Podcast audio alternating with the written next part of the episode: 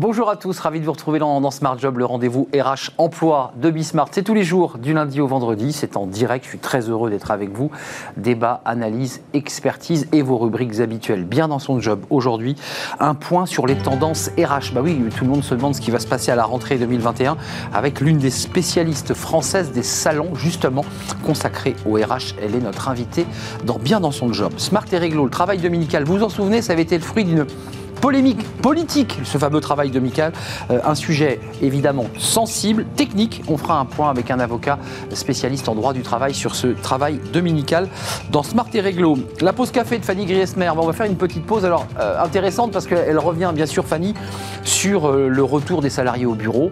Bah, ils ont le sourire évidemment parce que c'est vrai qu'ils vont quitter leur appartement, mais certains font un peu grise mine parce qu'ils vont retrouver leurs collègues et c'est pas toujours toujours très drôle parfois de retrouver ses collègues. On fera un petit point avec Fanny dans quelques instants. Le cercle RH qui est notre débat plutôt une rencontre aujourd'hui, euh, la rencontre d'un réalisateur de documentaire, Samuel Durand. Il a fait un tour du monde sur euh, eh bien, ceux qui sont les, nomades du digital, vous savez, ceux qui ont un ordinateur, un sac à dos et qui travaillent partout dans le monde entier. Il a fait un documentaire à la rencontre eh bien, de ces nomades du digital. Est-ce que c'est eux qui inventent le travail de demain? On lui posera la question, bien entendu. Et puis on terminera dans Fenêtre sur l'emploi avec une entreprise euh, qui accompagne les TPE, les PME dans le secteur de la culture. C'est vrai que c'est la reprise, évidemment, pour le secteur de la culture, des spectacles vivants aussi. Euh, et ils ont évidemment besoin d'un accompagnement. On en parlera avec cette entreprise. Tout de suite, c'est bien dans son job et on parle des tendances RH.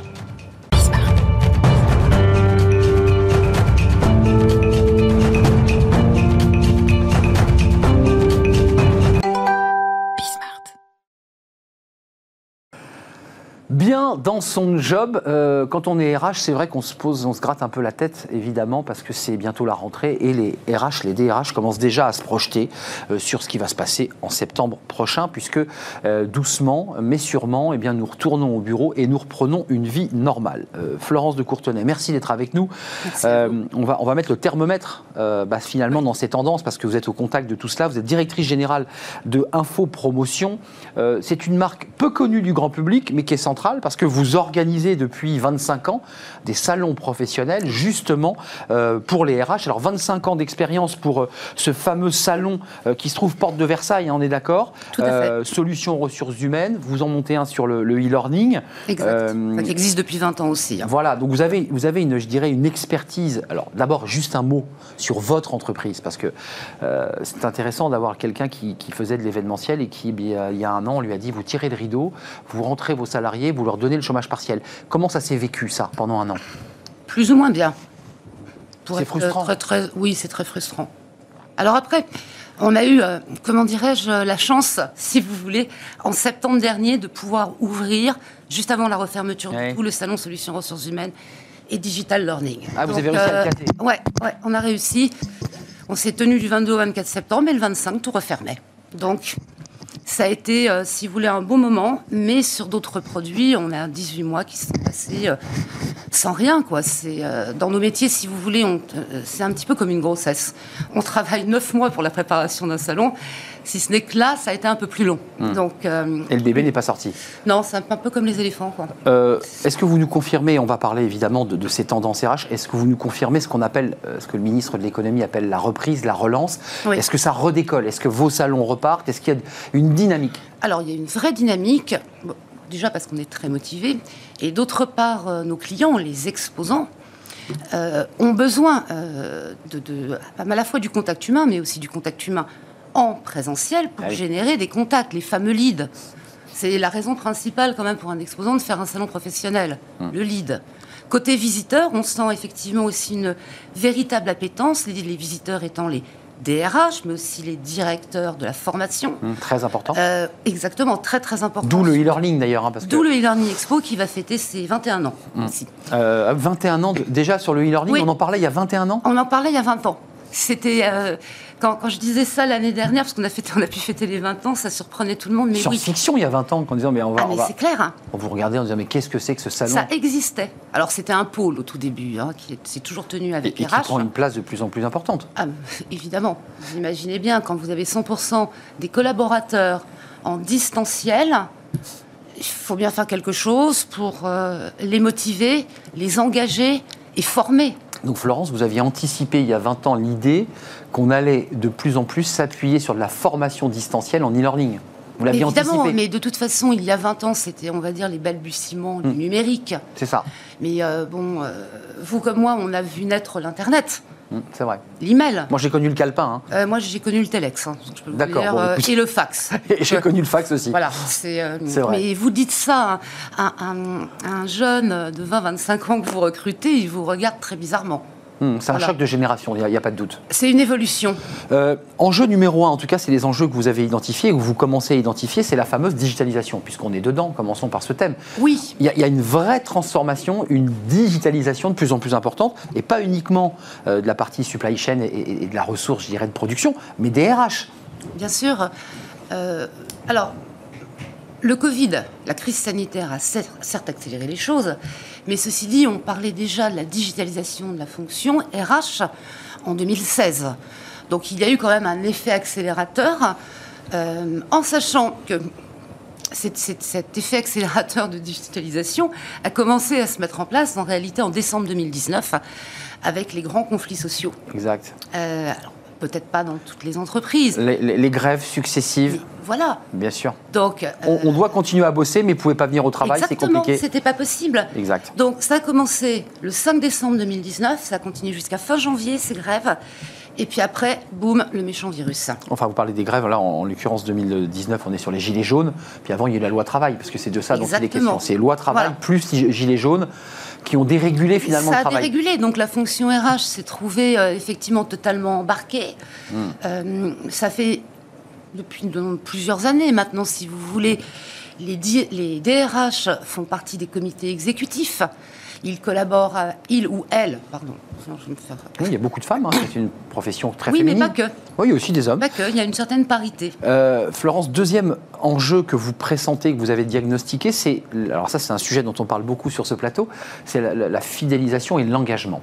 Euh, commençons par l'engagement. Euh, est-ce que le télétravail n'a pas provoqué une forme de désengagement ou un rapport un petit peu distordu au travail? Alors, il a fallu trouver des solutions innovantes. Donc, euh, le digital, euh, heureusement qu'il était là, merci Saint Digital, pour mettre en place ce qu'on appelle, ce qu'on appelait avant les intranets, notamment. Donc, ça s'appelle la Digital Workplace. J'ai aussi un salon en même temps qu'RH. Exact, je l'ai pas cité. Voilà. Donc, au même moment, en fait, c'est ça. Au, hein. même moment. Ce sont des espaces euh, différents. Sur, sur, le même hall, voilà. donc, ces Digital Workplace ont permis aux collaborateurs de continuer à échanger, aux managers euh, de se former pour pouvoir former les collaborateurs. Bien sûr. Et euh, voilà, de, trouver des ressources numériques, euh, de pouvoir évoluer. Hmm. Voilà. Euh, l'engagement, je vous repose ma question parce que ça, les DRH doivent vous en parler. Ce sont, sont vos clients, ils installent leur stand et ils vous disent voilà nos problèmes aujourd'hui. Donc vous avez une vue très, très fine. Euh, les salariés sont engagés, désengagés, euh, démotivés. Est-ce que, ça, est que ça a provoqué un frein? C'est un des enjeux stratégiques depuis plusieurs années, si vous voulez. Alors, dans DRH, il y a la lettre H. Hmm. H, c'est l'humain. Hmm. Euh, on ne choisit pas ce métier, à mon sens, si on n'aime pas les humains. Hmm, ça, ça me semble clair. Euh, le digital a permis au DRH, si vous voulez, d'automatiser certaines tâches un peu rébarbatives, de simplifier les aspects légaux, notamment en termes de paye, pour se consacrer sur sa véritable vocation. le cœur du métier. Bah l'humain. Donc, si on aime les humains, si on s'occupe de l'humain, quelque part, on favorise l'engagement collaborateur. On n'est plus dans un monde où on entrait euh, euh, dans une boîte euh, à 25 ans et on en sortait à 60 ans. Hmm, c'est vrai. Ça n'existe plus. ces fameux RH, DRH, vous l'expliquiez tout à l'heure, il peut y avoir un, poste en un, c'est-à-dire il s'occupe de la formation et des RH. il peut y avoir aussi dans des grandes entreprises celui qui pilote Exactement. la formation. Là aussi, la formation, c'est central. Là, il y a investissement colossal du gouvernement sur la formation. Bon, bah, évidemment, ça, ruisselle, j'imagine. Alors oui, et on a un indicateur très très fiable. En fait, depuis plusieurs années, on organise avec euh, euh, un de nos partenaires fait fort euh, et un groupe de une newsletter, e-learning letter, les trophées du digital learning. Donc, on récompense, si vous voulez, les stratégies innovantes des digital learning managers, donc les responsables de formation. En pleine période Covid, on se disait on aurait peut-être du mal à avoir des dossiers. On en a eu autant que l'an dernier. Et nous allons avoir une matinée le 9 septembre nous permettant, si vous voulez, euh, de, discuter, d'avoir tous les retours d'expérience de ces Digital Learning Managers. Et, qu'est-ce qu'ils vous disent, ces Digital Learning Managers? C'est Innovation, créativité. Créativité. C'est-à-dire que c'est la clé aujourd'hui de cette rentrée 2021 pour réengager, pour, pour donner quoi? Des outils? Donner des missions, développer des projets en interne. On parle beaucoup de la responsabilité sociétale des entreprises. C'est une réalité. Voilà. Hmm. Euh, vous êtes optimiste, euh, Florence parce que C'est de nature. Hein. Euh, ouais, il faut quand même être optimiste quand on a vécu une année pareille. Oui. Il faut se dire, bon, Je, je, je, courbe. Mais j'ai une belle équipe aussi. Voilà, 25 collaborateurs. Juste un mot avant de nous quitter, parce que c'est passionnant d'avoir quelqu'un qui est justement en prise directe avec tous ces DRH. Vous en avez bah, plus que quiconque, vous les rencontrez, vous les connaissez. Euh, y, a de l'optimisme chez eux? Oui, je le ressens. Hmm. Envie, envie d'avancer en tout cas. Envie d'avancer et d'avancer ensemble. Il reste de la place d'ailleurs, est-ce qu'il y a encore des stands? Il reste de la place. Oui, il en reste, venez. Bah, c'est pas compliqué. Info, promotion avec un S, c'est assez facile. Vous allez sur internet, je suis sûr que vous allez trouver l'adresse pour poser votre stand et présenter peut-être vos innovations en matière RH. Florence de Courtenay, c'est un plaisir de vous accueillir sur le, plateau. Plaisir partagé. Je passerai peut-être dans les allées, euh, vous, rendre visite. C'est l'occasion aussi parce qu'il y a plein d'idées de sujets aussi à, saisir au sein de ce, salon. Ça sera en septembre. 7 hein. au 9 septembre, Paris Expo, Port de Versailles. Paris Expo, de Versailles. C'est une adresse connue, évidemment, de, tous ceux euh, bah, qui ont fait des salons un jour dans leur vie. Ça se passe plutôt là-bas. Merci d'être venu. Smart et Réglo, c'est tout de suite. Euh, bah, ça, c'est un sujet qui intéresse les DRH au premier chef. C'est le travail dominical. Oh, que le sujet fut tendu. Euh, vous vous souvenez, dans les grandes surfaces, est-ce qu'on travaille le dimanche? Est-ce que comment on fait? Comment on est rémunéré? Ça avait été un sujet, un débat politique. C'est un sujet de droit d'abord et avant tout, et on en parle avec un spécialiste. C'est tout de suite.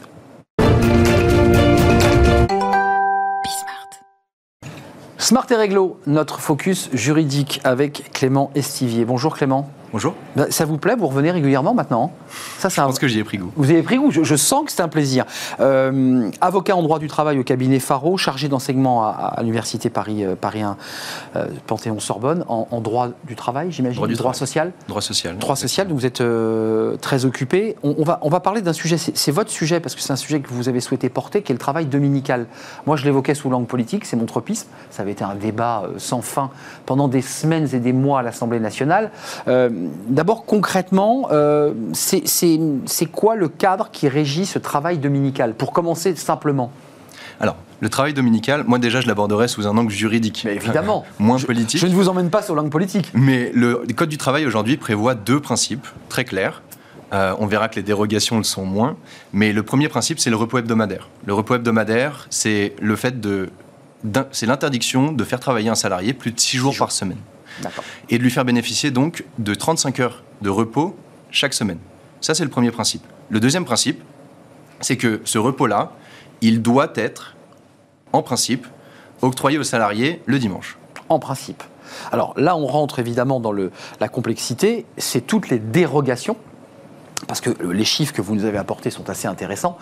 On pense que tout le monde se repose le dimanche. Ben non, en fait, il y a une grande partie de la population qui bosse déjà le dimanche on peut les citer, il y a pas mal de corps de métier évidents. L'hôpital, par exemple. Exactement, l'hôpital, la restauration, euh, même le commerce. On a beaucoup, beaucoup de magasins qui sont aujourd'hui ouverts euh, le dimanche et ça concerne du coup aujourd'hui quasiment un salarié, un Français sur cinq. Donc c'est-à-dire 6 millions de personnes. Alors là, on va rentrer un petit peu dans la complexité. Je ne veux pas vous ramener sur le débat politique, mais qui avait été le débat politique de savoir si on ouvrait euh, les grands magasins, la grande distribution, notamment le dimanche, avec un débat très complexe sur le commerce. Est-ce qu'on consomme plus le dimanche? Est-ce que le dimanche est consacré à la consommation? Presque un débat philosophique. Euh, quels sont, là encore une fois, qu'est-ce que prévoit la loi en matière de dérogation? Alors, les dérogations sont extrêmement nombreuses et très complexes. Euh, pour ma part, je vais vous proposer deux catégories de dérogations. la, première, la première catégorie de dérogation, c'est les dérogations concernant l'activité. Donc l'activité de l'entreprise ou de l'établissement, c'est la nécessité de continuité. Euh, donc c'est le fait de pouvoir répondre à des besoins publics. Donc euh, on a les hôpitaux, les cafés, les restaurants, les magasins de bricolage également. On a également l'ensemble des commerces de détail exact. alimentaires mm. qui bénéficient aujourd'hui d'une dérogation jusqu'à 13h le dimanche. Et on a enfin tout les travail le travail en continu, donc les entreprises industrielles. Ça sont les dérogations liées à l'activité. À côté, on a moi ce que j'appellerais les dérogations administratives. Euh, la première dérogation administrative, c'est la dérogation concernant euh, l'emplacement géographique. C'est-à-dire que si un commerce se situe aujourd'hui dans une zone euh, de tourisme international ou dans une grande gare, effectivement, on a, on a la possibilité. ZTI. Exactement, ZTI, donc qui sont déterminés par par les préfets. Euh, Donc il y a une carte, hein, très simple. Il y, a, il, y a des, zones. Voilà. Exactement, ça c'est la première. Une autre dérogation administrative, c'est la fermeture. C'est le fait que la fermeture puisse euh, être préjudiciable à la fois pour l'entreprise ou euh, pour, les, pour le public. Exact. Et ça, on verra qu'il y a une instruction du, du, ministère, du, ministère, du ministère du Travail le 10 mai en ce sens pour euh, donner la possibilité au préfet de prendre des arrêtés préfectoraux. Et enfin, il y a le travail le dimanche du maire. Et le dimanche du maire, c'est celui qui est assez connu, euh, Très connu. Euh, qui nous permet d'aller faire nos courses avant Noël dans les magasins les dimanches. C'est ça. Alors, la polémique est, née quand même, il faut, le rappeler, d'un débat autour de doit-on, peut-on imposer à un salarié le travail dominical? Parce que tout l'enjeu n'est pas que certains le souhaitent, certains disent j'accepte et que je suis volontaire, donc là il n'y a pas de souci. C'est lorsqu'une entreprise dit à l'ensemble de ses équipes, je vous impose le travail dominical. C'est là où il y a difficulté. Exactement, c'est la difficulté et c'est pour ça qu'on a toutes ces dérogations qui sont différentes et qui ont un régime différent. Moi, je vous propose du coup cette distinction-là parce que pour les dérogations liées à l'activité dont je viens de vous parler, euh, en règle générale, le travail dominical est prévu dans le contrat de travail. C'est ça. Dès le départ, on signe, on sait qu'on bossera on signe, On sait que dans un café, un hôtel, euh, à l'hôpital ou euh, même aujourd'hui éventuellement un magasin de bricolage, hum. on sait qu'on va être amené à travailler le dimanche. C'est dans le contrat de travail, on n'a pas la possibilité de refuser. Si on refuse, on peut se voir sanctionner. D'accord. Alors, Là, ça c'est le cas où le, salarié n'est pas pris au dépourvu. On lui dit tout de suite, et il le sait, de fait, le secteur d'activité où il rentre l'oblige à le faire. Puis il y a les cas de figure, je reviens à la grande distribution, puisque l'enjeu s'est porté sur la grande distribution, qui disait, mais laissons, euh, laissons nos magasins ouverts le dimanche, les gens ont besoin de faire leurs courses euh, et d'en profiter. Là c'est compliqué parce qu'ils n'ont pas le droit d'imposer à leurs salariés le travail dominical. Exactement. Et donc pour tous les autres types de dérogations, on a ce qu'on appelle le principe du volontariat. Et le principe du volontariat pour le travail dominical, c'est euh, le fait qu'on sacralise encore le dimanche et qu'on... Jour du Seigneur, parce qu'il y a tout un symbole autour du dimanche. Exactement, depuis euh, nous c'était 1906, mais on verra que ah c'est encore Juste après la loi de 1905, la loi de séparation des églises et de l'État. Exactement. Et donc on a euh, la nécessité aujourd'hui d'avoir un accord écrit de la part du salarié pour qu'il travaille le dimanche. Alors, le salarié doit spécifier par écrit son désir de travailler le dimanche. Beaucoup sont volontaires, il faut le reconnaître. Euh, beaucoup de syndicats poussent contre euh, mais même parfois contre les salariés qui veulent travailler le dimanche. Euh, quels sont les bénéfices et les avantages à travailler le dimanche? Parce que c'est, on est mieux rémunéré, quand même, c'est une base. Alors, le code du travail, effectivement, pas toujours, ça dépend effectivement des dérogations, mais le code du travail prévoit quant à lui, aucune majoration concernant la rémunération. C'est le principe de base. Après, on a énormément de dérogations, notamment toutes les dérogations dont je vous parlais, administratives.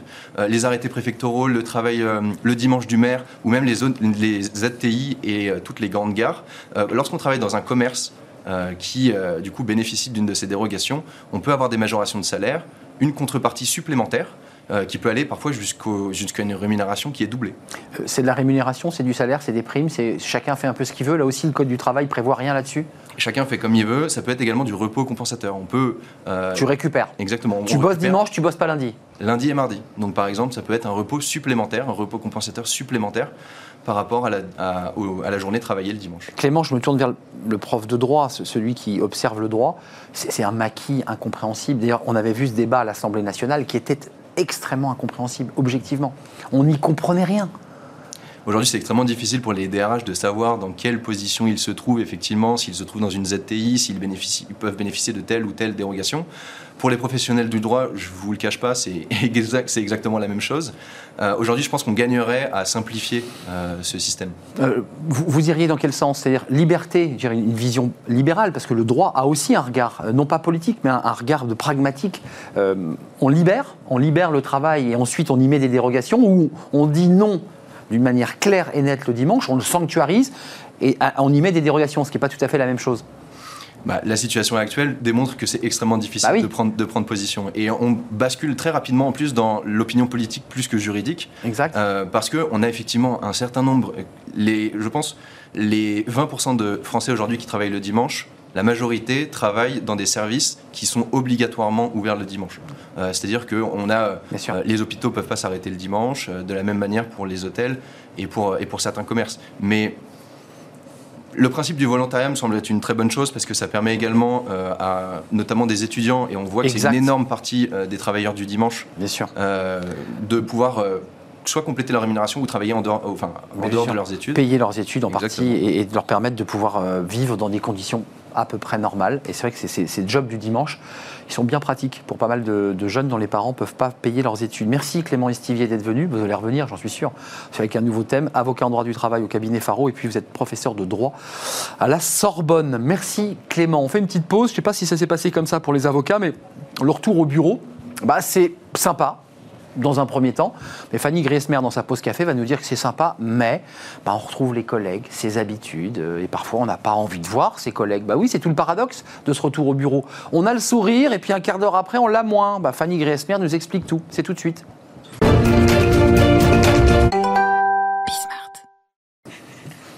Fanny Griesmer, vous avez le sourire, ça, ça fait plaisir. Ah c'est parce que vous êtes revenu au bureau, peut-être, Fanny Non, non, je ne l'ai pas quitté. Vous ne l'avez pas quitté. En tout cas, vous avez choisi aujourd'hui de nous, parler de, cette question du, retour au bureau, dont on a parlé depuis quelques jours, les journaux, toutes les unes, les reportages, ça y est ah, Certains n'ont pas vu leur bureau depuis des mois, des mois, voire... Euh, le petit trait de poussière. en année, en fait. oui, oui, le petit... Enfin, j'espère que mais la poussière a été faite, mais euh, oui, effectivement. En tout cas, vous appuyez sur le paradoxe. Bah, c'est vrai qu'après ces mois de télétravail, vos collègues vous ont peut-être manqué, et plus que vous ne le pensiez.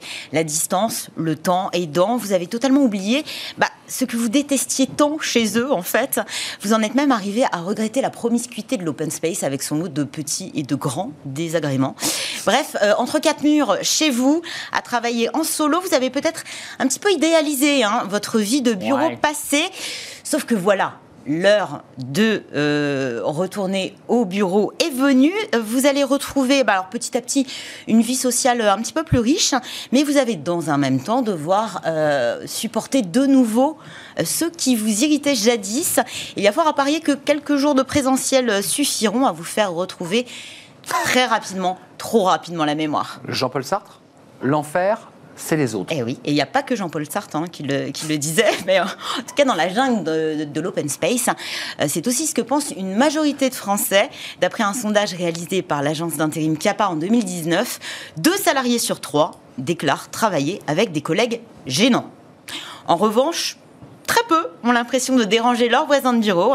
Seulement 11% des sondés pensent être à l'origine d'une gêne. Hmm. Bref, tout le monde nous gêne, mais on ne gêne personne. C'est le voisin. Un peu gênant. Ouais, c'est ça. C'est toujours le euh, voisin. Euh, alors, on va pas les énumérer, la liste est très longue, on, peut, on, a inventé, mais il y a quand même des motifs de gêne. On pourrait en inventer, mais déjà, je suis tombée quand même sur euh, certains qui sont assez Il y en a quelques-uns qu'on connaît, qu'on pratique, que tout le monde pratique. Alors, en première position. Ah, eh en pôle position. Attention, ce sont les conversations téléphoniques privées. Eh oui, c'est vrai qu'en télétravail, bah, vous pouviez euh, décrocher, passer vos petits coups de fil perso, vous n'avez pas besoin de, vous isoler.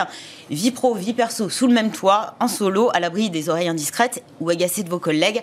Attention, de retour au bureau. Voilà, aller faire les 100 pas dans le couloir ou sur le trottoir, c'est peut-être mieux. En tout cas, pour, euh, pour voilà, maintenir vos euh, conversations le plus privées possible et pas déranger vos collègues. En seconde position, nous ah retrouvons les bruits. Et pas n'importe lesquels.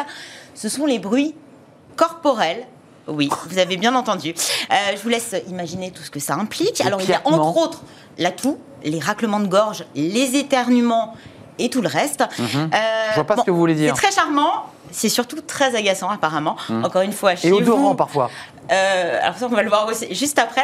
Euh, vous, allez, vous avez peut-être pris vos aises hein, en télétravail. Euh, ça peut se comprendre. N'oubliez pas que vous êtes, vous n'êtes plus vraiment très seul au bureau. On n'est plus seul. Non, non, non, Il y a des petits bruits qui peuvent difficilement, parfois en tout cas, se contrôler, si bah, je peux me permettre. C'est ce qu'on vient de voir. J'ai pas voulu anticiper sur votre chronique, une, mais une, une de tout, c'est compliqué. Voilà. mais il y en a d'autres qu'on peut passer sous silence. Hein. Ouais, on en passe sous silence. Bah, par exemple, ce sont mhm. les monologues qui euh, arrive ex aequo avec les plaintes, râles et grognements. Les monologues Les monologues. Bah, je ne sais pas si vous vous souvenez euh, de ce collègue bah, euh, qui vous parle, ça vous intéresse pas, mais il continue, il continue, il n'arrive pas à s'arrêter, il en arrive à se parler à lui-même, c'est ce qu'on appelle les monologues. D'accord.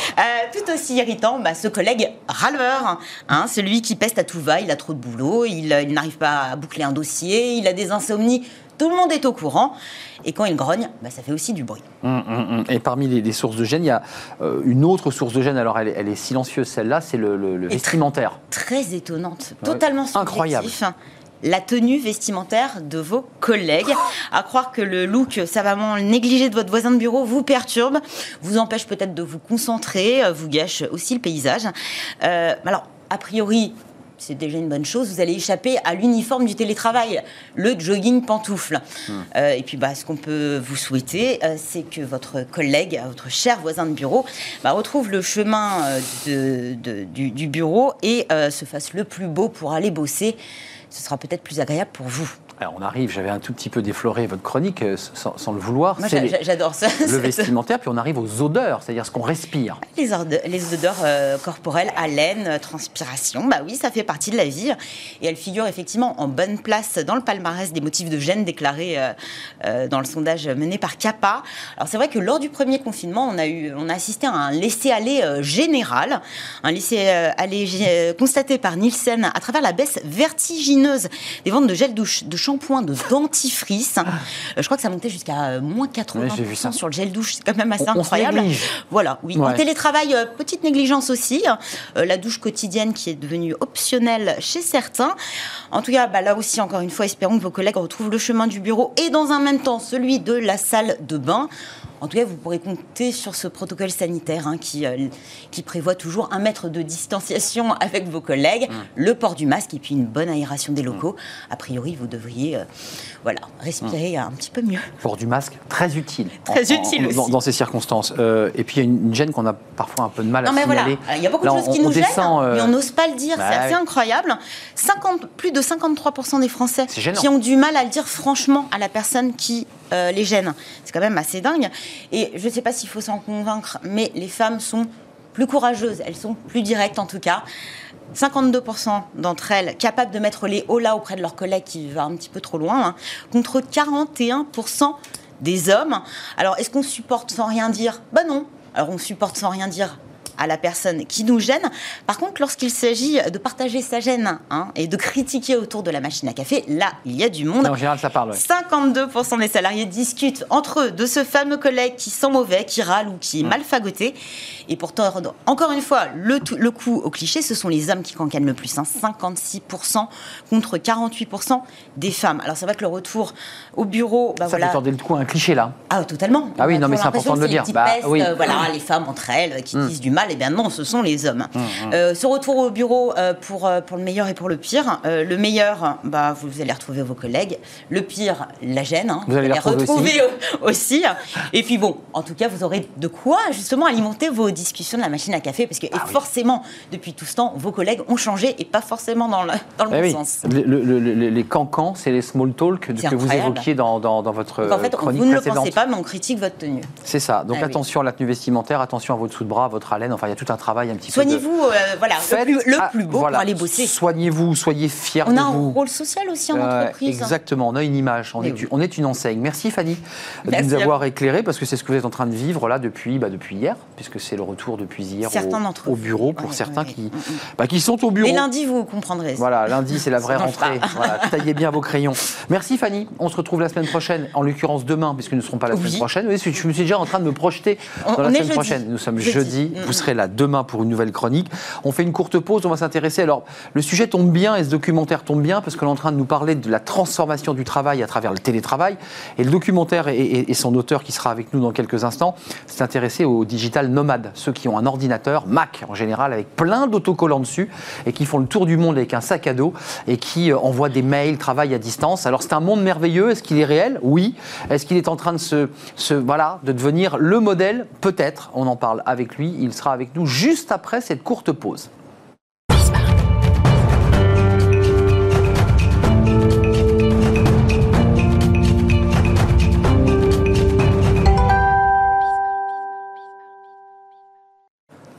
Le cercle RH, notre débat, qui ne sera pas un débat aujourd'hui, qui va être un, témoignage, un regard. On va ouvrir une fenêtre sur un monde dont vous avez entendu parler, qui sont les, digital nomades. Euh, je le disais de manière un peu caricaturale, mais c'est ces ordinateurs Mac avec plein d'autocollants. Euh, c'est un peu le tour du monde, des sacs à dos, espèce de vie comme ça, de nomadisme. On peut travailler à l'autre bout du monde. On l'a vu pendant le télétravail et ça tombe bien ce, sujet aujourd'hui parce que on découvre que les DRH bah, découvrent eux-mêmes que leurs salariés euh, leur annoncent par lettre bah, qu'ils ont déménagé très loin et qui vont devoir faire avec. Et donc évidemment, c'est déjà un début de nomadisme de ces salariés qui étaient au bureau et qui se retrouvent à vouloir partir très loin. On en parle aujourd'hui parce qu'un documentaire, il était venu nous le présenter en, exclusivité, réalisé par Samuel Durand, euh, son réalisateur, qui s'est bien éclaté, puisqu'on en avait parlé, euh, avec beaucoup de moyens techniques, euh, des pays, des rencontres, des histoires dans chacun de ces pays, pour parler, donner la parole à tous ceux qui travaillent d'une manière un peu différente. C'est ça, c'était ça l'esprit du départ? Le sujet, c'est simplement de montrer qu'il y a plein de façons de s'éclater dans son job, dans le salariat, en dehors du salariat, en tant que freelance, en tant que membre d'un collectif, d'une communauté, et de montrer que finalement, il y a assez peu de raisons de rester dans un job dans lequel on n'est pas épanoui. On va voir un extrait. Louise Racine, merci d'avoir répondu à notre invitation. Euh, bah, vous allez vous parler, ça fait, tout ça va faire écho évidemment, cofondatrice du collectif Look Oum. Loukoum. Non mais je l'ai fait exprès parce que je, je me suis dit, Loukoum, pourquoi Loukoum d'ailleurs? Tiens, je, je, me suis interrogé quand, quand j'ai préparé l'émission. Parce que c'est un nom qu'on retient, c'est la première raison. C'est ça. Et je pense que c'est une des principales. et, ça me semble assez sympathique et chaleureux. Ouais, c'est très agréable à dire, euh, et non pas Lookoum, mais Lookoum tout simplement. C'est un collectif de freelance spécialistes des problématiques sociales, médias et digitales. Exactement. Parce que le freelance est parfois un peu isolé dans son univers. Il est heureux, mais un peu seul. Et quelque part, vous créez du, du lien social. Euh, c'est ça votre mission?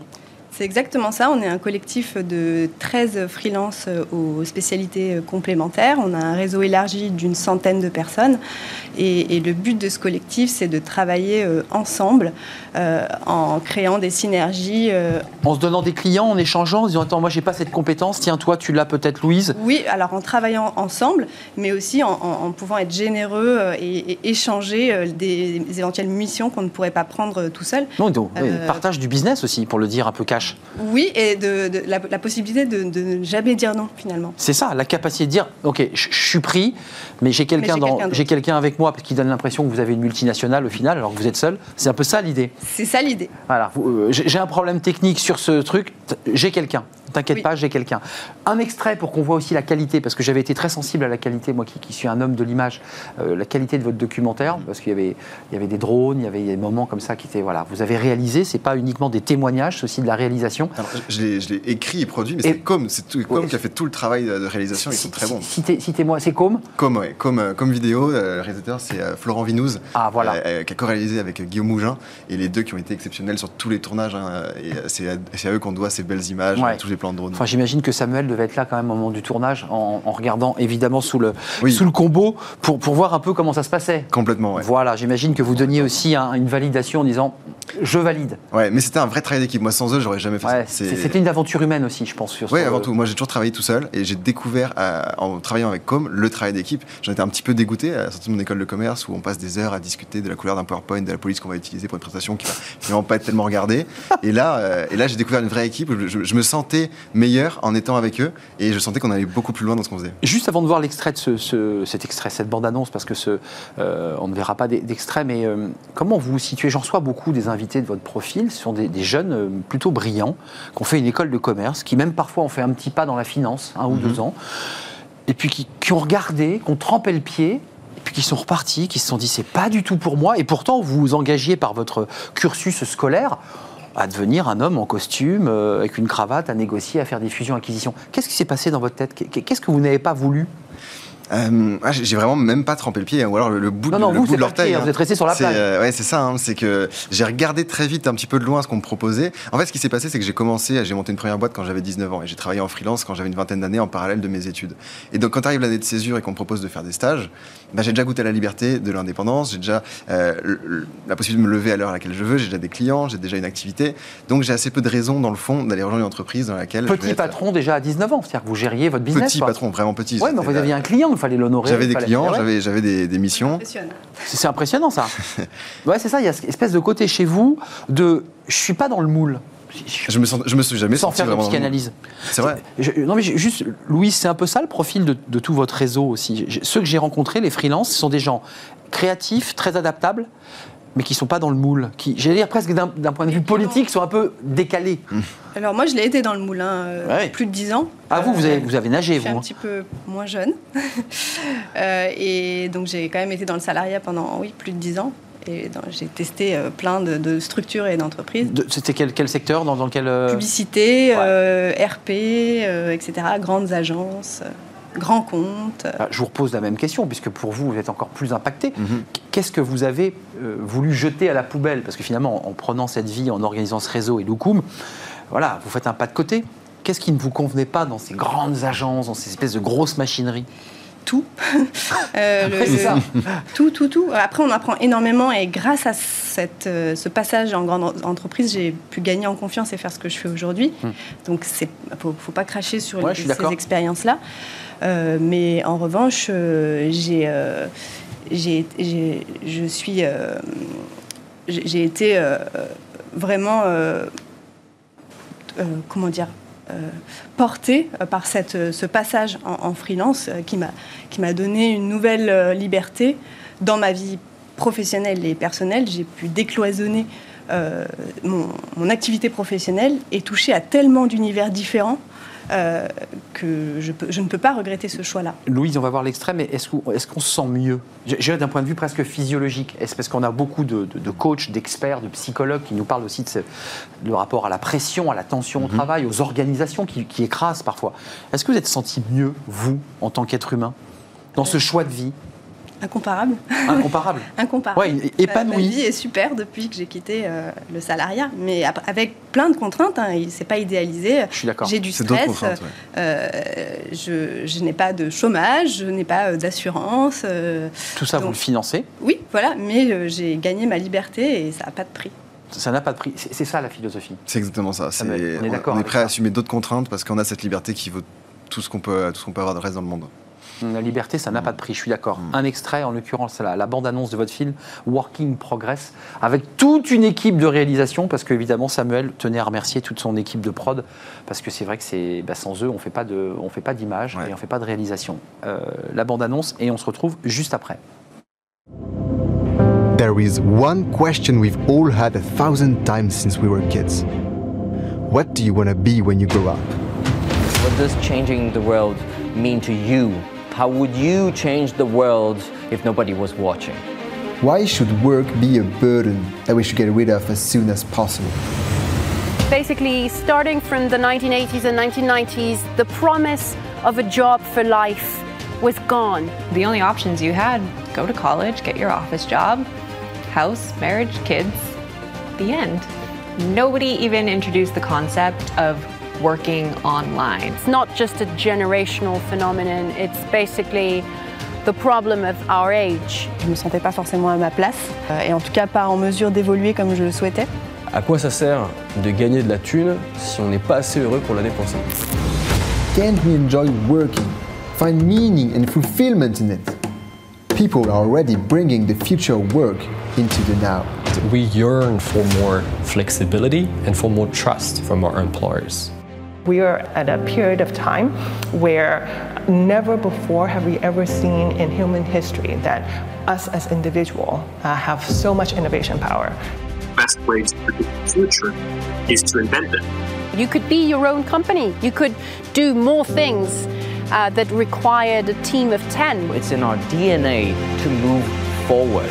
And it's not just a question for the privileged few. The place of production, the place that you're going to have some output. What if that was also the place that you went for care, for trust, for meaning?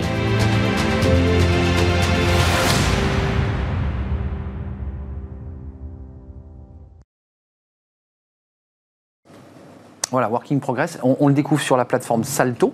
Dès demain. Dès demain. Salto. Et euh, alors, ça c'est pour la France. Et puis pour le reste du monde, sur Curiosity Stream. Curiosity Stream, Salto, c'est cette plateforme, c'est sûr, on peut aller sur Internet évidemment, qui est le regroupement des, des grandes chaînes de télévision euh, et qui se sont associées pour créer cette plateforme. On découvre votre documentaire. Euh, le monde se transforme. Vous l'avez vu à travers. Euh, Est-ce qu'on est en retard, nous, en France, par rapport, je dirais, au, au benchmark de tous les pays que vous avez rencontrés? Est-ce qu'on est encore assez patriarcal? Est-ce qu'on est encore un peu traditionnel dans notre manière de travailler? De façon assez générale, oui, si on veut prendre Oui. le tableau global, oui, on on a toujours quand même 2-3 ans de retard par rapport aux États-Unis, globalement, sur pas mal de sujets. Euh, mais il y a quand même des très bonnes initiatives qui existent en France et, et un peu partout. On ne peut pas faire de généralité quand même non plus pour dire euh, tel pays est en retard par rapport à tel pays. Parce qu'en fait, euh, aux États-Unis aussi, on a des boîtes qui sont très très en retard par rapport à, à certaines boîtes en France. En fait, il y a quelques personnes qui sont pionnières sur différents sujets, sur euh, le salariat, sur le freelancing, sur le nomadisme, sur les collectifs. Et on trouve des collectifs qui sont hyper en avance. euh, On est d'accord que c'est sur, on est sur une niche hein, quand même là, Samuel. Le, le- le nomadisme, c'est une sorte d'image d'épinal. On a le camping-car, on a la planche de surf, et puis on a ouvert comme ça dans le combi, on envoie quelques mails. Enfin, euh, C'est pas que ça. Non, c'est pas que ça. On est d'accord. Je, je suis- je suis dans le cliché. Il y a vraiment des gens qui font ça, qui vivent comme ça. C'est-à-dire le matin, euh, bon, ils font leur, leur taf, comme on dit, leur job. Ils envoient des mails, ils prévoient un truc, puis à l'après-midi, ben, ils vont surfer, quoi. Ça, ça existe. Ça, Ça existe. Le cliché du nomade qui travaille sur la plage, pas tellement parce que c'est pas pratique avec les grains de sable. Non, mais enfin, il est dans son camion et ou à l'hôtel. Ça, par contre, dans le van, Dans le complètement, van. euh, ça, ça existe. euh, des gens qui deviennent nomades, qui, euh, qui se disent j'ai pas tellement de raison de voyager simplement euh, cinq semaines par an. J'ai envie de voyager toute ma vie, j'ai envie de passer du temps. Et j'en connais là, j'ai des amis qui sont au Mexique en ce moment, qui sont à Bali, qui sont. Et ils font quoi C'est quoi leur business ou leur job? Alors, ce qui est intéressant, c'est que pendant très longtemps, en fait, ça a été réservé aux indépendants, aux entrepreneurs. Et de plus en plus, on en a qui sont salariés maintenant. Euh, la semaine prochaine, moi, je pars au Portugal avec des amis qui sont tous salariés et on va tous télétravailler depuis le Portugal. Euh, et Leur ça- entreprise les autorise. Voilà, exactement. Ils n'ont pas menti. Ils ont dit on Ah, part au Portugal, on va bosser. Et, et ça pose aucun problème à l'entreprise. L'entreprise est complètement d'accord. Parce que euh, parce qu'en fait, elle sait que ce qui est important, c'est les objectifs qui vont être atteints. Et ça fait un an que l'entreprise a pu vérifier que les objectifs étaient atteints, même s'ils n'étaient pas forcément sur le lieu de travail. Donc, euh, qu'ils soient au Portugal ou ailleurs, whatever. J'ai une double question, Louise, parce que vous êtes à la fois challengée parce qu'on vit ici sur ce plateau, dans Smart Job, on a des entreprises qui sont, qui sont très en avance, qui, qui ont compris cette transformation et qui en fait traitent leurs salariés comme des freelance. Ils leur disent, bah, dans le contrat, vous aurez déjà deux jours ou trois de télétravail, euh, vous aurez des horaires totalement free et, et souples. Euh, ça vous challenge, ça? Alors, euh, où il y a de la place pour tout le monde? Oui, oui, et finalement, euh, là, ce qui est en train d'émerger comme modèle, c'est un modèle que nous, euh, freelance, on C'est vous qui l'avez euh, inventé. Déjà depuis, depuis, depuis qu'on a commencé. Et finalement, euh, c'est vrai que souvent on nous a posé la question de est-ce que le confinement, est-ce que Ah oui. la Covid a été impactant pour votre activité? Pas trop. En fait, nous, le travail confiné et le Non. télétravail, c'est c'est notre vie en fait. Ouais, vous étiez déjà dedans. On, était déjà, on avait déjà les modes de, de travail et les outils. Euh, Vous n'êtes pas revenu au bureau, donc vous bah, euh, moi, j'ai j'ai- j'ai pas vraiment de bureau. enfin, si, C'est j'en chez ai- vous J'en ai plein, quoi. Vous en avez plein. Vous, vous- vous- optez, parce que c'est un sujet qui est en train de s'ouvrir en France, les, les espaces de. Les, les lieux dédiés, les coworking, euh, tous ces espaces qui ne sont pas vraiment des bureaux, mais qui ne sont pas la maison non plus. Mhm. Vous, vous optez pour quoi dans, dans votre vie de, de- de- de freelance? C'est chez vous parce que vous avez trois ordi et votre bureau, ou vous allez euh, en coworking? Alors, ça dépend des moments. Euh, j'ai longtemps été en coworking, euh, personnellement. J'ai aussi loué des bureaux avec d'autres freelances du collectif. Euh, On se sent moins seul, on, peut travailler ensemble, on a des projets communs Oui, et puis on, on crée des synergies, on peut, trouver, on peut trouver des clients en coworking, on peut trouver des partenaires. Exact. Donc Il y a des rencontres, et bien Voilà. sûr. Donc après, quand on travaille tout seul, on a moins d'opportunités. Bien sûr. Euh, mais je pense qu'un bon équilibre, travail en collectif, un travail en, C'est intéressant ce que vous dites, parce qu'il y a quand même le freelancing, il y a cette notion de liberté de côté. Mais ce que vous nous racontez d'un point de vue sociologique, c'est qu'il y a quand même ce besoin de travailler ensemble. Euh, Qu'on soit salarié ou pas, il y a quand même besoin de bosser ensemble. Ensemble et tout seul aussi, parce que être Ouais, tout seul c'est hyper important en fait. Et avec le, avec le décloisonnement des bureaux et les open space, c'est impossible, de travailler seul. Ouais. Donc vous avez besoin de ces moments de solitude, Oui. puis aussi des moments où on est en connexion. Est-ce que c'est ça l'avenir du travail? Je, je vous la pose d'une manière un peu politique, parce que euh, le travail est politique. Euh, la façon dont ton travail dit quelque chose d'une société. Est-ce qu'on est en train de déréguler le, travail C'est-à-dire qu'est-ce qu'une entreprise aujourd'hui se dit bah, j'ai- du dur, j'ai le hard, et puis tout, tout- autour, je vais le donner à, du freelancing, la prestation extérieure. Il y a eu ce débat qui était très politique. Il y a les bonnes raisons et les mauvaises raisons pour lesquelles on, On est les d'accord. régule. Et la mauvaise raison, et on la voit en ce moment avec la crise, c'est que quand on est en période de crise, on veut couper euh, les charges euh, fixes et on veut plus de charges variables. Donc concrètement, on veut avoir moins de main-d'œuvre salariée et plus de main-d'œuvre freelance. Euh, et c'est pour ça qu'il y a un, un- un énorme engouement autour des freelances en ce moment. Mais il y a aussi quand même une tendance qui est sous-jacente, qui existe depuis quasiment une dizaine d'années. C'est euh, surtout un sujet de talent, de guerre des talents. C'est qu'il y a des métiers sur lesquels on n'arrive pas à recruter. On a des annonces sur des sites carrières qui sont là depuis des semaines et personne ne postule. On a fait passer un entretien au mieux en un an. Euh, alors qu'il y a des profils qui sont disponibles dès demain, qui sont hyper opérationnels et qui Mais ont en énormément freelance. apporté. Mais en freelance. Mais en freelance. Et ils veulent rester libres. Ce sont des gens qui ont une grosse valeur ajoutée. C'est aussi la force des freelance. euh, mais qui disent Moi, je ne veux pas revenir dans une entreprise. Je ne signerai pas de contrat. Enfin, c'est comme ça que vous le vivez Ou vous vous dites Tiens, dans, dans 10 ans, parce que ma vie aura changé, oh, je, je- je- je vais peut-être me, me remettre dans l'eau. froide. Si l'entreprise a changé, pourquoi pas? Si l'entreprise a changé. Vous avez le sentiment qu'elle change ou pas? Parce que vous la rencontrez, l'entreprise. Euh, Alors euh, oui, j'en rencontre beaucoup qui changent pas beaucoup quand même. Euh, Ouais, c'est ça. Mais Qu'est-ce qui n'a pas changé? C'est-à-dire une sorte de rigidité dans la structure? Oui, oui, oui. C'est ça. Je travaille avec des, encore des, des grands, surtout des grands groupes, des grandes entreprises qui ont beaucoup de mal avec le télétravail, avec, euh, avec la flexibilité, et qui font pas confiance. Et c'est ça le problème. C'est pour moi, c'est un vrai problème de confiance. Évidemment. Euh, Ouais. et- Ça, je suis d'accord. C'est central qu'il ne faut pas confiance aux collaborateurs. Oui, et Considérant que parce qu'ils sont loin, ils vont pas bosser. c'est ça. Et, le modèle de, de, de Loukoum, en, en partie, c'est de faire confiance. Et finalement, en faisant confiance aux gens, aux travailleurs, aux collaborateurs, on, on- on obtient des, des choses merveilleuses, quoi, Moi, vraiment. ce que je trouve intéressant dans vos profils et dans ceux qui, qui nous, qui nous regardent et qui auraient peut-être envie de se jeter à l'eau, d'ailleurs, c'est le cas de le dire, c'est que on n'est plus dans une relation de subordination et de contrôle managérial un peu rigide qui est parfois très agaçant, mais on est dans une relation de j'ai une mission, je vous la rends, je fais bien le job. Et on me rémunère avec. Donc ça- dérégule, ça aussi, cette relation-là. On est partenaire, en fait. On est, on est plus- voilà, on est, je suis plus un salarié soumis à une subordination, mais je suis votre partenaire. Ouais, on, on est partenaire et l'entreprise fait confiance. On parle d'entreprise étendue. Les, les Américains parlent de total workforce management, de se dire qu'en fait on peut travailler avec tout type de profil. C'est pas très important leur statut. Ce qui est important, c'est leurs compétences et leur Exact. talent. Et dans une équipe, on sait qu'on est là parce qu'on a telle compétence qui est complémentaire, qui va dans le sens du projet, pas parce qu'on est copain avec telle personne qui gère le projet et ça fait 10 ans qu'on se connaît bien et qu'on va manger ensemble le midi. Euh, c'est c'est plutôt. C'est du vécu, ça. Ouais, on, on voit en entreprise, en fait, C'est souvent, vrai, c'est très vrai. Ça existe, hein, sûr. malheureusement. Et là, on se dit qu'en fait, on peut travailler avec tout type de profils. Des indépendants, des intérimaires, euh, des salariés qui sont pas forcément dans la même branche, mais qui, euh, une journée par semaine, c'est la mobilité interne, peuvent venir travailler dans un autre service de l'entreprise, apporter de la compétence. Mmh, c'est vrai. Et c'est-à-dire qu'on crée des équipes projets qui sont complètement hybrides, qui sont euh, ouais, dérégulées au sein même d'un projet d'une entreprise. Quand même, on se le dise avant de partir, tout le monde ne peut pas être freelance, tout le monde ne veut pas être freelance. C'est surtout ça. Euh, Il y a des gens qui se sentent bien dans, dans le salariat. Oui, oui. Et, et- Et pourquoi pas On les comprend. Ouais, il n'y a pas de critique sur le salarié qu'on montrerait du doigt du genre. Il y a aussi beaucoup de contraintes à être freelance, euh, ne, le cachons pas. Ouais, vous l'avez dit, hein, mais il y, a- y y une prise de risque. hein. Être freelance, c'est prendre des risques chaque mois et avoir des clients chaque mois pour, euh, pour, euh, bah, pour se nourrir, hein, et payer son loyer. C'est ça le- l'enjeu. Et il n'y a pas cinq semaines de vacances par an. et il n'y a pas cinq semaines. Vous avez combien de semaines de vacances par an? Euh, alors moi j'en prends 5, mais euh, Parce que vous avez acquis, parce que je parce que j'ai décidé que j'en prendrais 5 et que je, la- le reste de l'année euh, je Vous bossez. travaille de manière très dense. Mais Plus euh, de travail quand on est freelance en termes de volume horaire tout dépend comment on travaille, mais si on veut bien Ouais. gagner sa vie, euh, oui oui, mais finalement les heures passent beaucoup plus vite. Les heures passent plus vite, ouais, parce qu'il n'y a pas ce rapport de subordination. Oui, et de- et, et- et on n'a pas cette contrainte de, de faire 8 heures par jour. C'est ça, on n'est pas à l'usine. Euh, on peut travailler 4 heures et travailler très bien et travailler euh, Plus peut-être tard. un peu le week-end et c'est pas grave. Hmm. Vous aussi Moi, je suis incapable de dire est-ce que là, je suis en train de travailler, en train de faire la promotion de mon Bah là, vous documentaire travaillez. vous- vous- dans Bah, eh, pas ouais. vraiment, parce que Ouais. en fait, sur mon temps libre, tu m'aurais proposé l'émission le samedi, je serais venu avec plaisir, parce que c'est on passe un bon moment ensemble, euh, et euh, je suis très content de vous voir tous les deux. Donc en fait, j'ai du mal à dire, et c'est la même chose pour à peu près tout ce que je fais. Donc j'ai beaucoup beaucoup de mal, euh, à part des moments compliqués de comptabilité où là, ça me fait peu plaisir. Mais la plupart de, ce que je fais dans mon travail, c'est une, pas- une activité. ouais, c'est pas ressenti comme un travail. C'est pas un travail. J'arrive à différencier l'activité, et le, le terme de travail, je trouve que C'est un grand débat philosophique. Il y a un plaisir qui fait que vous n'avez pas l'impression d'aller au travail. Complètement. Ou d'aller même au travail physiquement, d'ailleurs. Depuis que j'ai commencé euh, ma vie de, freelance, souvent je me lève le matin en me disant j'ai l'impression d'être en vacances, mais en fait je suis pas du tout en vacances.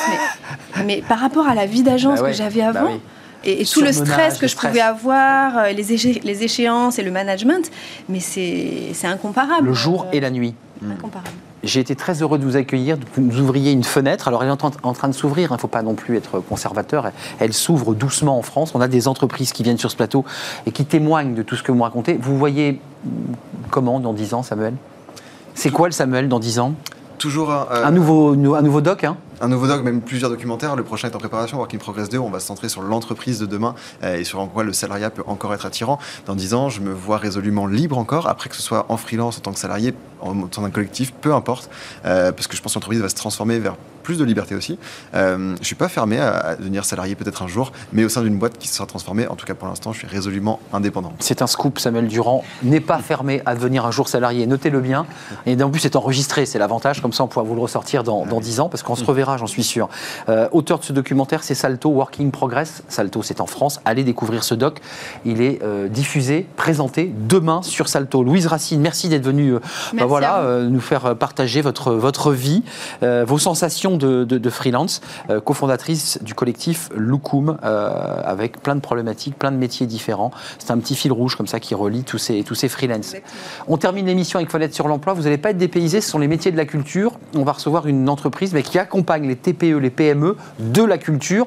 C'est la reprise aussi dans le secteur de, la culture, euh, qui accompagne ces entreprises bah, qui parfois évidemment sont un peu hésitantes après un an de Covid. On en parle. Et c'est Fenêtre sur l'emploi. C'est tout de suite.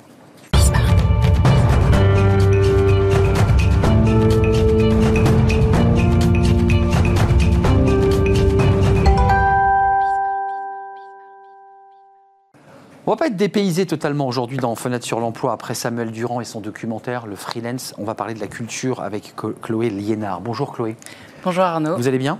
Ça va et vous? Ou- bon, Moi, je suis très heureux parce qu'on on- on- voilà, on parle d'émissions et de sujets qui sont tellement passionnants dans cette émission. Co-fondatrice et de Co-Omnia Culture. C'est comme ça qu'on dit? Omnia Culture, voilà. Omnia Culture et CEO de Omnia Culture. Voilà. Euh, il suffit d'une petite lettre en moins sur la feuille et puis on dit des bêtises. CEO d'Omnia Culture. Qu'est-ce que c'est CEO C'est l'accompagnement des TPE, des PME, de la culture euh, et des médias. Voilà, alors on est à la fois un cabinet de recrutement, mais aussi on accompagne euh, les profils juniors et étudiants vers l'insertion professionnelle dans ces secteurs, donc culture, communication, médias. Communication, médias sont en réalité euh, un, un- un sous-secteur de la culture, mais euh, Hmm. on essaye de clarifier un maximum le Ça fait message. plaisir. Donc voilà. Donc à la fois, euh, on recrute, on accompagne euh, le, re- le recrutement pour les TPE et PME du secteur culturel, puisque euh, en sortie de crise, le secteur culturel a besoin de se réinventer. Clairement. Et économiquement de se relancer. Hmm. Donc ça passe d'une part par l'accélération de la transform- transformation numérique, Évidemment. mais aussi euh, par euh, les ressources humaines. Ils ont besoin de nouvelles, nouvelles compétences, nouveaux profils. Il faut savoir aussi que la branche RH n'est pas du tout spécialis- Hmm. spécialisée dans le secteur culturel, en dehors des grandes institutions. Hum, Et du coup, parfois, ils Il sont n'y a un parfois peu pas de. RH d'ailleurs, hein, de vous à moi. Il n'y a pas de. C'est le il patron de la structure qui recrute lui-même. Exactement. Bah oui. Et parfois, ils sont un peu perdus, donc nous, on va, on va les, les aider à identifier les bons profils. Euh, double question. D'abord, le, le- il il cherche quoi aujourd'hui pour être dans l'actualité? Vous dites qu'il y a une transformation, il y a une digitalisation, il y a la question de la billetterie, de l'organisation, des sites internet, de tout ce qui, de tout ce qui va avec la culture. Il cherche quoi en ce moment? Vous, vous qui faites du recrutement, qu'est-ce qu'il qu'est-ce qu'il cherche comme Qu'est-ce qu'ils cherchent? Alors déjà, ils cherchent à digitaliser les métiers de l'action culturelle. Euh, très, voilà, comme la médiation culturelle qui, ne- qui ne peut plus se faire uniquement dans l'espace Oui. euh, quand il y a un confinement. Donc, ils digitalisent cette Eh oui, fonction. il faut de la visio. Voilà, la visio, il y a, il y a des expériences à imaginer en live et à la fois donc tous tous les métiers euh, du numérique, donc les fonctions support et de la data, donc au sens large. Là où le secteur culturel était un peu en retard là-dessus, ils, ils doivent mettre un peu le paquet, quoi. Évidemment. Et ensuite, il y a aussi les fonctions commerciales qui, sont, qui, ont toujours été, qui ont toujours recruté, mais là qui recrutent de plus en plus, et les métiers de l'administration, où là, en général, euh, dans l'administration... Voilà, pas besoin d'être dans le domaine de la culture. Là, c'est quelque chose d'assez large. on peut- Non, mais il y a toujours une particularité. C'est très particulier le secteur culturel. Ouais, ouais, c'est vrai. Et en plus, dans l'administration, en général, il y a plus de- de- de- d'offres que de demandes. Donc, euh, Donc là, il y a du recrutement dans l'administration. Euh, le profil de, ceux, de ces juniors, qu'est-ce qu'on fait pour s'orienter vers ces métiers de la culture? Parce que tout ça reste aussi un peu flou en matière de formation. Euh, c'est qui ces juniors qui sortent? Ils ont fait quoi comme formation? Alors, la plupart viennent des, de formations universitaires, euh, plutôt avec des parcours recherche, où euh, là, le- la professionnalisation n'a pas été euh, la, la- la première chose dans leur cursus. Mais aussi, on a des, des gens qui sortent d'écoles spécialisées dans le secteur culturel ou de commerce, de communication. Euh, ces jeunes-là, ils ont besoin d'être d'être accompagnés à, l'insertion professionnelle, mais euh, aussi dans la méthodologie en fait. Hmm. Euh, ça s'apprend en fait de chercher un emploi, et nous on va, euh, on a, vrai. on a monté en fait un programme d'accompagnement à l'insertion professionnelle euh, qui s'effectue 100% en ligne pour aller avec, avec Dans ces secteurs, on est d'accord. hein Voilà. C'est très spécifique à ces secteurs. Parce qu'il y a plein de jeunes qui disent moi, moi, ce que je veux faire, c'est être dans, la- dans le culturel. On l'entend souvent. Et, et quelque part, vous les aidez, vous canalisez leur énergie. Exactement, c'est un métier qui attirent énormément et on les aide à comprendre euh, le marché du travail dans la culture. Euh, comment, ce dont les recruteurs ont besoin. Nous, en plus, la, la vision principale d'Omnia Culture, c'est vraiment de créer des synergies entre candidats et recruteurs pour que chacun puisse comprendre les besoins de l'autre. Hmm. C'est vraiment le- le- la vision principale et c'est c'est jeune. Euh, ju- juste, Chloé, vous êtes leader sur ce, sur ce marché parce que c'est vrai que c'est un marché niche dont on parle pas beaucoup, le domaine de la culture. Souvent, ça se fait de bouche à oreille, ça se fait dans le réseau, ça se fait par les amis. La culture, c'est ça, c'est une grande famille. Euh, là, vous êtes en train de professionnaliser le recrutement dans la culture. Le, Le structurer, en tout cas. Voilà, on le professionnalise et le réseau, on met un énorme accent sur le réseau Bah euh, dans notre programme. Donc à la fois, on leur montre comment développer son réseau puisque tout le monde ne naît pas avec un réseau professionnel. Bien sûr.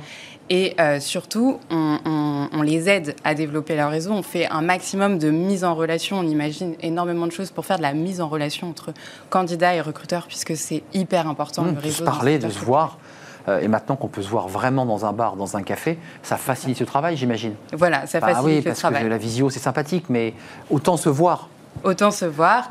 Et quand on peut pas se voir, il y a des moyens sur Internet euh, de, de se faire voir auprès des recruteurs et de- d'entrer directement euh, en contact avec eux. Chloé Liénard, quelques mots avant de nous quitter. Euh, c'est une question un peu rituelle dans cette rubrique. On fait du recrutement. Vous dites il y a du recrutement, il y a de la transformation digitale. Est-ce qu'il y a une reprise? Est-ce que vous sentez que ce secteur-là est en train d'accélérer? Et de recruter donc? Alors, euh, Ou il y a une, une forme d'attentisme? Il y a les deux. Il y, a, euh, il y a des entreprises qui sont pressées de se réinventer, qui ont envie de, euh, de vivre malgré, en fait, euh, malgré la, la crise, et d'autres qui vont attendre. Là, on, on- on a revu une relance au niveau des offres d'emploi, même des, des clients qui nous contactaient depuis, depuis le mois de juin. Mais on pense qu'en septembre, voilà, ils attendent septembre pour se dire, OK, c'est bon. Euh, les- On est vraiment sorti de ce, ce Covid parce qu'il y a quand même une incertitude, encore ou une en fois. tout cas, on peut faire avec parce que les confinements seront moins longs Vaccination. et que euh, voilà. Et on peut relancer un programme, parce que la culture, c'est aussi des programmes qui se lancent sur du long terme. Exactement. Euh, des programmations complexes et donc des investissements de fait. Merci Chloé, c'était un plaisir de vous accueillir. Chloé Avec plaisir. cofondatrice et CEO de Omnia. Vous voyez, je l'ai bien dit. Omnia Culture. Omnia Culture, c'est quoi Omnia? Pourquoi vous avez appelé? Omnia, c'est l'ensemble, c'est le tout et c'est le- l'esprit aussi un peu euh, collectif. euh, voilà, c'est ce qu'on veut impulser en tout cas dans le secteur culturel. Merci Chloé d'être venue sur notre plateau dans, notre rubrique Fenêtre sur l'emploi. Il y a du recrutement. Allez sur le site de Omnia Culture. Peut-être trouverez-vous chaussures à votre pied. Merci, euh, merci à vous évidemment d'avoir partagé cette émission avec toute l'équipe, bien sûr que je remercie. Euh, merci à tous ceux qui réagissent sur les réseaux sociaux. Euh, mais n'hésitez pas, faites-nous partager vos réactions évidemment à l'issue de ce- cette émission. Merci à Fanny Griesmer, bien entendu, Pauline Gratel. Merci à, à Romain à la réalisation. Merci à Alexandre au son et merci à Margot pour l'accueil invité. C'est un vrai plaisir. Je serai là demain, bah oui, je serai là demain pour une nouvelle émission en direct. D'ici là, portez-vous bien, puis restez fidèles à tous nos programmes. Bye bye, à demain.